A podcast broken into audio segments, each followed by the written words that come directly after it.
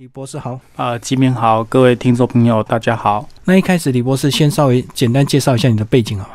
好啊，我过去呢在媒体服务啊，那之前在台湾时报，后来到民生报服务，嗯，那么之后呢转换跑道。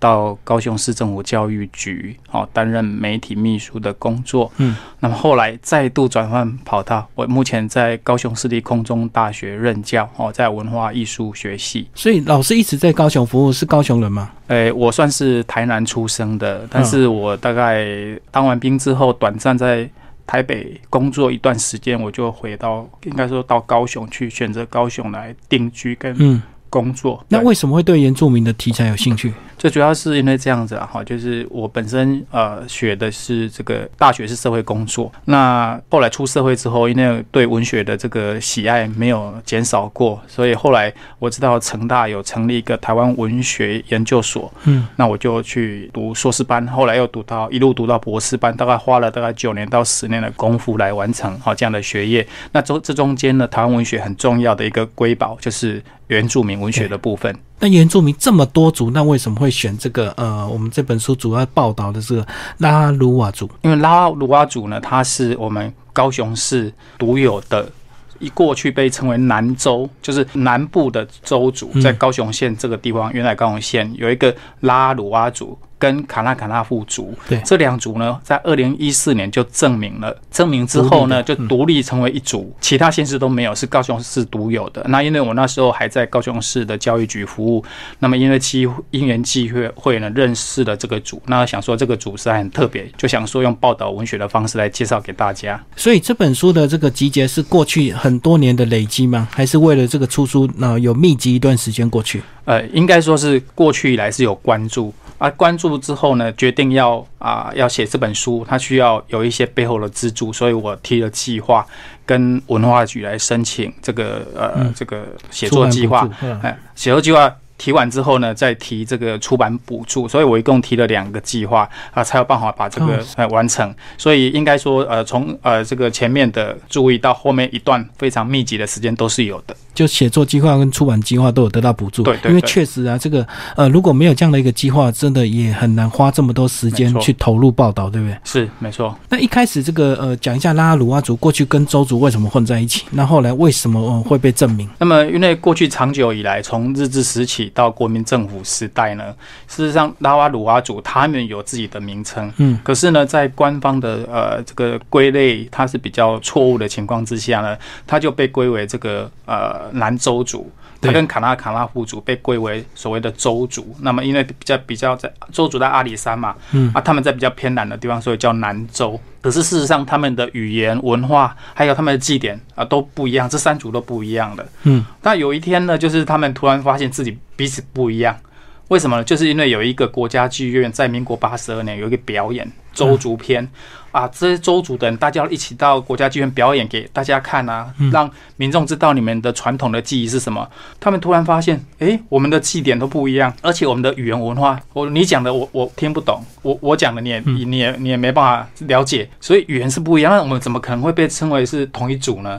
所以他们开始有了这个自我的族群的一个觉醒，所以希望能够找回自己原来的拉鲁啊这样的一个名字。嗯，哦，是从这边开始的。然后八十二年发现，那为什么经过这么长的时间才错，漫长。证明成功？对，长达二十一年，因为呃，这个过程不容易啦，哈，就是说，虽然觉得不一样了，对不对？可是你知道吗？这个因为他们是比较弱弱势，他们才人少就对，对他们才四百个人，夯不啷当才四百个人。那呃这样子的一个弱小的一个民族，他要觉醒的过程，他需要更大的动能，而且需要更久的时间。所以从酝酿回去之后呢，那么老老一辈人家觉得说我们真的是不一样，所以他们会成立一个南州的一个沙鲁哇的中青会，从这个组织开始，慢慢慢慢一点一滴的。好，那么一直到这个啊，他们的谢谢垂耀以前是从国小主任，那么做到这个县议员，再做到啊乡长。到了他乡长的时候，他掌握了一定的啊行政资源之后，因为他知道他是拉阿鲁阿族的，就号召了族人共同来提这个证明。二零零八、二零零九的时候提出来，那么提出来之后呢，到正式申请又到了。二零一二才申请正式申请，因为这中间要凝凝聚主人的共识，然后要要大家都要签名啊，要有一些行政程序要走。才能够送件。那送件之后呢，还要经过政府的认定。政府是委托政治大学民族学系来做认定的，又认定又经过一年，所以到二零一四年，你看这中间长达二十年的时间，所以真的是不容易。我们真的要给他们肯定了哈。嗯，在整个族人推动的时候，会不会有一些族人他比较无感，或者是说他的这个积极度比较不高的？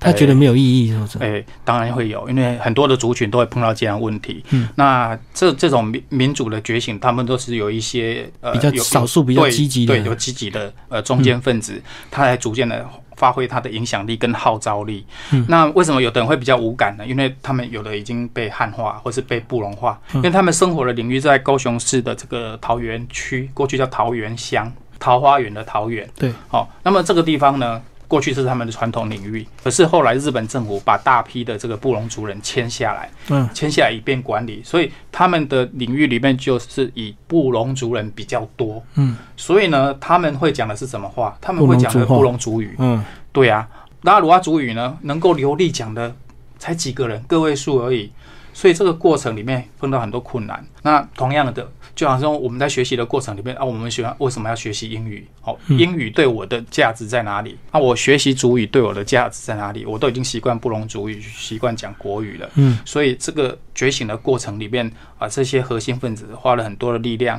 好，那么语言找回来，文化找回来，还有他们民主的尊严找回来。好，这个这个过程。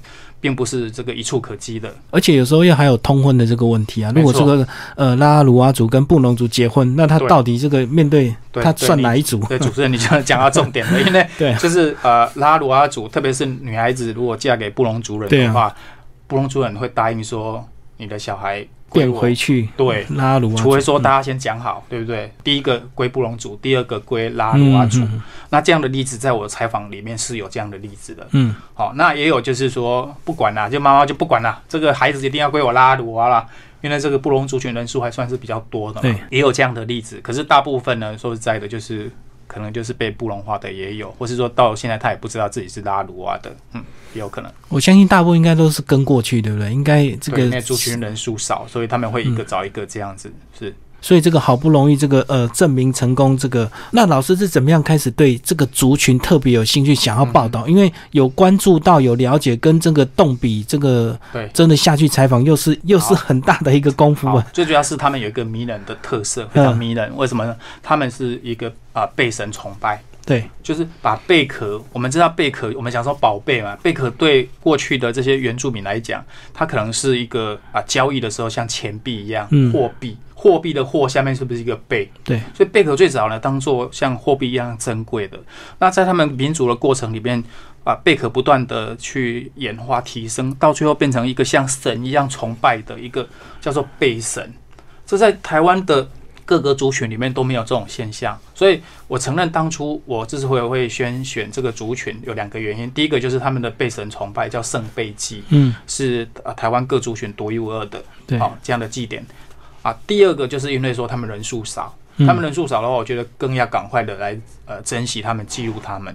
那另外还有一个，就是因为我认识的里面的一个 key person，就是啊高雄市桃园区新中国小的郭基鼎郭校长。嗯，那我认认识他呢，我得以有一把钥匙来打开这个部落的门。好，不然其实也不容易，要重新建立这样的一个关系不容易。说我要非常感谢郭校长的帮忙。对啊，确实他们人数少，可能呃相对的，如果你特别要去报道他，可能对他们来讲，他们可能会有一些戒心吧。因为人多的话，可能常常报道，他就习以为常。对对啊，对，对我们报道，我们是我们是外来的人嘛，哈，所以我们进入要非常尊重他们。啊，就是呃，第一个就是大嘛先先建立关系。对，那我我是很幸运，就是我认识这一位郭校长，他一个帮我介绍一个。那一旦你进去呃这个部落，那你尊重他们的心，然后啊配合他们的这个生活的这个节奏步调，而不是以你为主哦。你要采访要怎么样，都要不是这样子。那你慢慢的跟他们建立关系之后，哎，一个就会帮你拉一个，哎，那你就访问完这个人，然后他就跟你讲，哎，那个人也，哎，可你可以去采访他，甚至还帮我介绍说，哎，有一个汉人汉人的教师在这边啊，一个叫刘小凡老师的，他很融入我们的部落，你要不要去采访他？我还特地跑去台中去采访他，就一直牵线，就对对对对对。好，那其实呢，这个拉鲁阿族这个贝壳为什么会演变成贝神的一个崇拜呢？其实很，是不是请老师帮我们介绍一下？因为他是居住在山上，那贝壳很简单，应该就是一个交易工具。那为什么会变成崇拜？为什么不是阿美族他们靠海的变成崇拜？好，我现在讲他们的这个神话故事。他们神话故事里面有一个很重要的元素，叫做小矮人。嗯，就是他们的祖先呢，曾经跟小矮人居住在一起。对，那小矮人呢，就是教他们农耕的技术。我相信这个小矮人故事，在全国的原住民里面。嗯，常常会有跟小矮人接触的故事，好几组都有相关的，没错。而他们这一组比较特别，就是说他们曾经一起居住，可是当这个地方人越来越多之后，他们觉得他们要离开啊，他们要去开创自己的天地。他们要离开的时候呢，小矮人给他们祝福，所以就把他们的贝神贝壳给他们，说请你们好好的珍重，把这个贝神当做你们的神一样来崇拜。好，那他会给你们这个祝福、祝福、祈福你们，那就是这样。神话是这样子的哈，但是我我我个人的理解啦哈，就是说在他们的迁移的历史里面啊，曾经有一段提到他们曾经在台南的海边，哦，安平的海边这边有过迁移到这个地方。那我们知道，我们呃这个台湾的原住民很多都是从海边不断的。往山区去发展，为什么？因为他们不断的迁移，就是因为外来的文化势力的迁移，被干扰进进入啊，被干扰，所以他们不断迁移。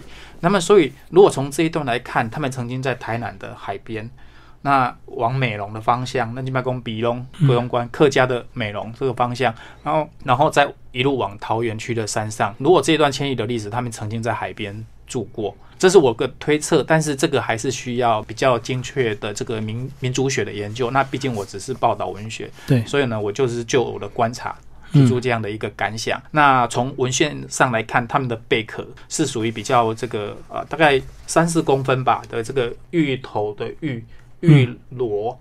哦，这样的一个形状，那这个东西现在已经不见了，这个古文物已经完全都没有的。在整个这个时代演进过程里面，那么日本时代呢，日本警察因为宗教改正啊，不准这些，把它视为是一种迷信，所以说把他们的贝壳呢，把它丢到这个老龙溪里面去，所以就没有了。那另外一种说法是，这个呃巫师呢，啊，因为他要保存这些贝壳，可是呢。巫师也是不断的凋零，他的后代呢就把这个贝壳呢带到这个部落外面去，奉祀到这个宫庙汉人的宫庙去。为什么呢？因为他觉得没有他没有这个法力，他没有这个法力的话，这个贝神啊他承担不起，所以他们家里的人就会生病。哦，所以他就把它奉出，这现在也找不到了啊啊！另外一个说法是说，老巫师或是头目把它藏在某个树头。就是这个呃，可能日本人要查嘛，对不对？就把它藏起来。可是后来找不到了，久了就忘了，久了就忘了。对，但是很奇特的，就是说啊，在上次讲的这个呃国家剧院表演的时候，哦，九三年一九九三年的时候表演的时候，哎，突然回来了，背神然后突然回来头尾两颗，哦，有拍下照片为证，哈。所以呢，这个到底怎么样？这还是需要再去调查研究了哈。就是，但是呢，啊，目前手头上他们是已经完全没有了，所以他们现在用的是替代品。那这个他们只有四百人，那他们的居住范围是不是也是这个呃比较集中一点的？哦，没有，算算是呃，就是在纳马夏也有，嗯，那在这个桃园也有，那桃园的话有分好几个部落，他们原来有四个部落啊，现在呢，呃，虽然说还是维持，但是呢，它是分散在两个。区纳马夏区哦，有一些人，那其他的呃比较集中在桃园区，但是也没有在同一个村落里面哈。比如说在他们在高中的这个呃排检社，还有过河的这个美容社都有，但是呢，他们是跟呃布隆族人是呃杂居在一起的。嗯嗯，应该这样讲。所以如果没有透过一些文化工作者的努力，他们可能慢慢这个又被布农族影响更多，就对。对，所以他们是很警醒的。嗯，这个像我提到的这个郭基鼎校长哈，非常的有心。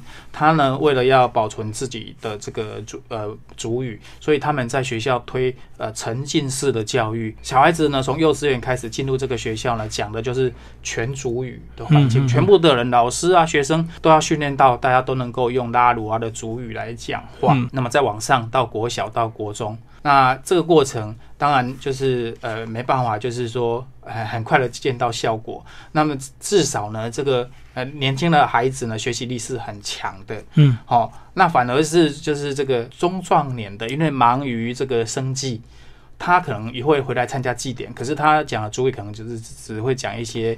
啊，祭祭歌的时候有唱到的会单字，对对，就这个部分而已。那他们在过去日剧时代，他们的角色大概是怎么样？他们那段历史有被记录下来吗？呃，日剧时时代，因为呃日本人到台湾来之后，他是有计划性的在研究台湾的这些原住民族。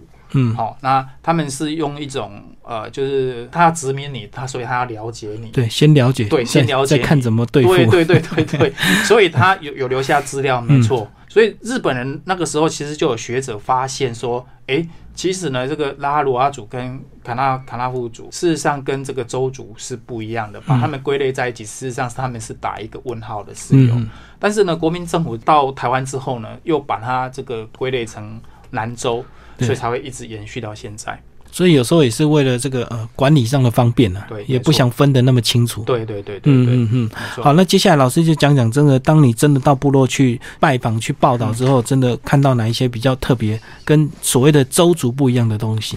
呃，最主要就是这个他们的圣杯祭典，每年大概是二月份春天。的时候啊，他们会举办。那过去来讲，他们可能一一年举办六天，那么两三年才举办一次，算是大祭就对了。那这个他们证明之后呢，他们决定就是啊，每年来举办。为什么呢？他们希望能够推广他们的文化给大家知道。嗯，那每年举办，可是有没办法举办六天呢？这个还是要适合这个一般民众可以来看，精华版。对对，精华版把它浓缩成为一天的这个祭典啊，从早上开始哈，大概呃凌晨四五点开始出祭迎神，那么一直是。过的到到中午过后才结束。嗯，那么呃，这个祭典呢，最特别的就是有一个叫做圣贝见酒的仪式。那么就是把这个贝神从这个瓮里面开瓮，把它请出来。嗯，请出来之后干嘛呢？让这些贝神啊，就是实实体的贝壳泡在这个小米酒里面去洗涤。那感觉就是让它去酣畅畅饮这个酒。等它这个啊贝壳呢变成这个粉红色哦。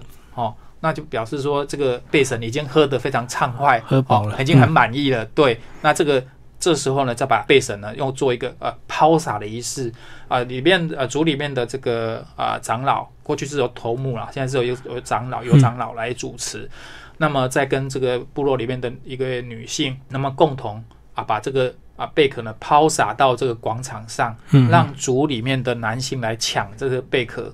那目前他们是把它这个简化成十二颗的贝神。对，那这十二颗贝神呢，每一颗都有不同的代表意义。有的是呢，你保佑你呃明年会身身体健康；有的是保佑你的会丰收；有的是希望你能能够勇敢。哦，有的是甚至有这个驱除懒惰神哦，你就不会懒惰了。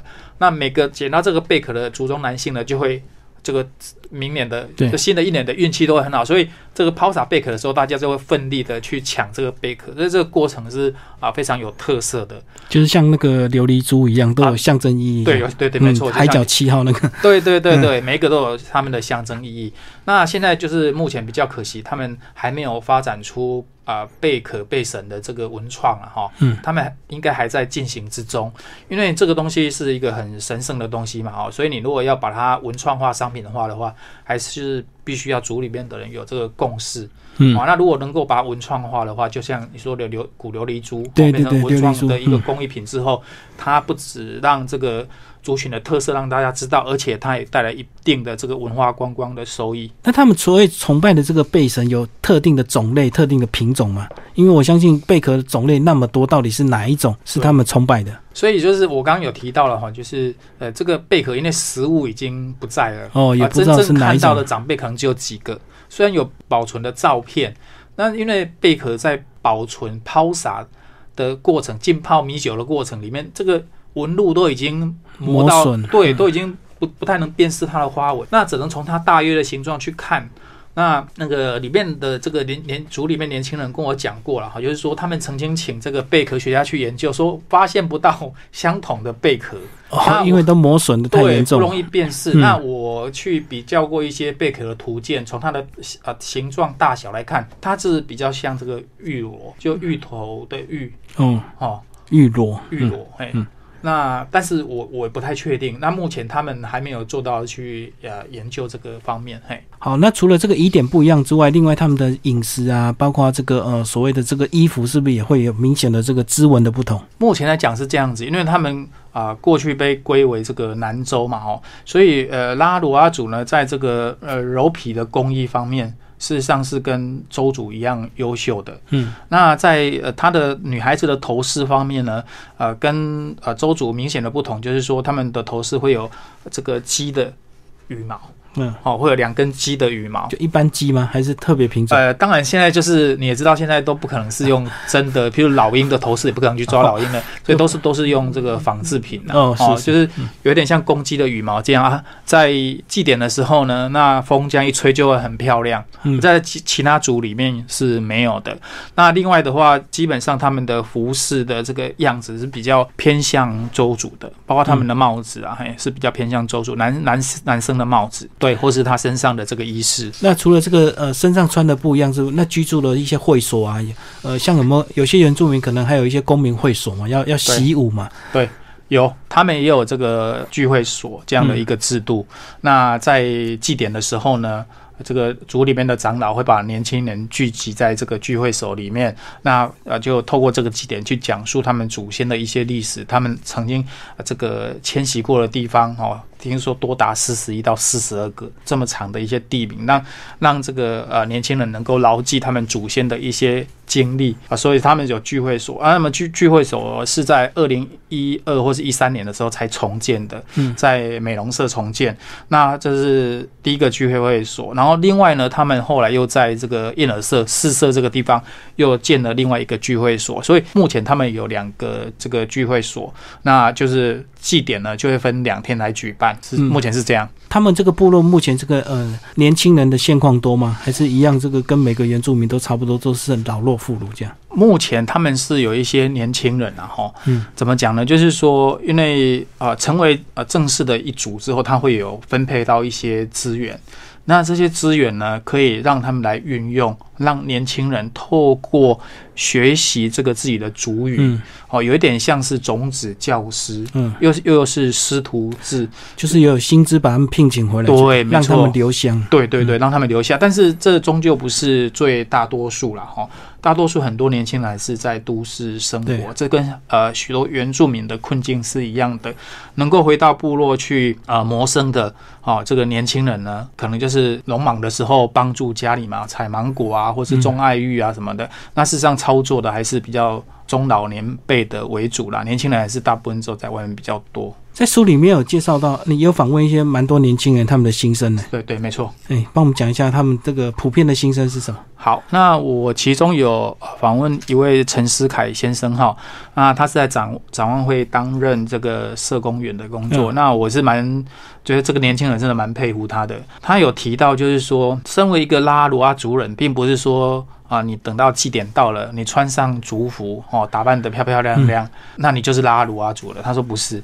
他说：“拉鲁阿族最重要的就是说，你脱去的这些外外衣，哦，你不要戴你们的帽子，穿你们的传统服饰，哦，你走到祖灵的前面，祖祖灵还能认得你，你这样才是真正的拉鲁阿族。也就是说，他觉得这些祭仪的这些呃一年一度的这个看起来很热闹的活动，好像是一个角色扮演。嗯嗯。但是呢，如果你没有真心去学习你的祖语。”学习你的文化，嗯，起码你要讲会讲主语嘛，你才能跟你的祖灵祖先沟通，对，他才能认得你啊，啊，不然任任何一个人穿上这个衣服来，是不是都都像拉鲁啊？是，所以我觉得这一点倒是有呃给我一点就是很大的刺激了哈，在呃政府在提倡这个呃原住民主的这个希望附赠他们文化的时候呢，会给很多资源。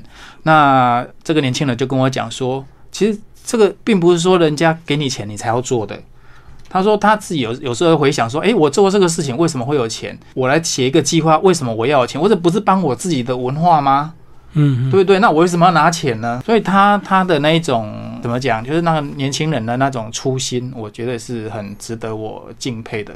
他觉得说，呃，他说不能被宠坏，他说觉得这个文化本来就是我们要自己要救的，就是自己本来该做的事情，为什么还要政府给你钱？呃呃，当然我给给你他，你是可以生活会呃过得比较好，有一个基本保障。但是他觉得这这个不是目的，他意思应该是说，即使没钱你也应该做。对，没错，对，是这样。所以我觉得不是因为有钱没钱。对对对对对，嗯嗯，所以有钱当然是好办事啊。可是万一这个政府资源变少的时候，难道你就不做不复兴文化了吗？没错没错，所以这一点我倒倒是非常的佩服。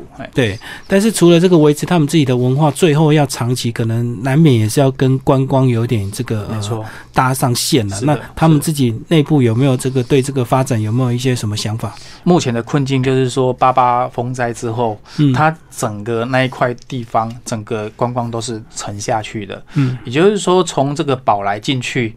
过去来讲，宝来就是一个很大的一个观光的一个重地，因为那边有温泉。那八八风灾之后，整个呃山河变色嘛，对不对？那到宝来的人就已经很少了，何况再进一步进去他们部落里面就会更少。所以呃，他们目前的这个观光就是靠这个背神祭、圣背祭，嗯，好，希望吸引一些一些人来，然后再卖他们的这个农产品、梅子啊。爱玉啊，这一些，但是这个事事实上还是特定的季节是有限的。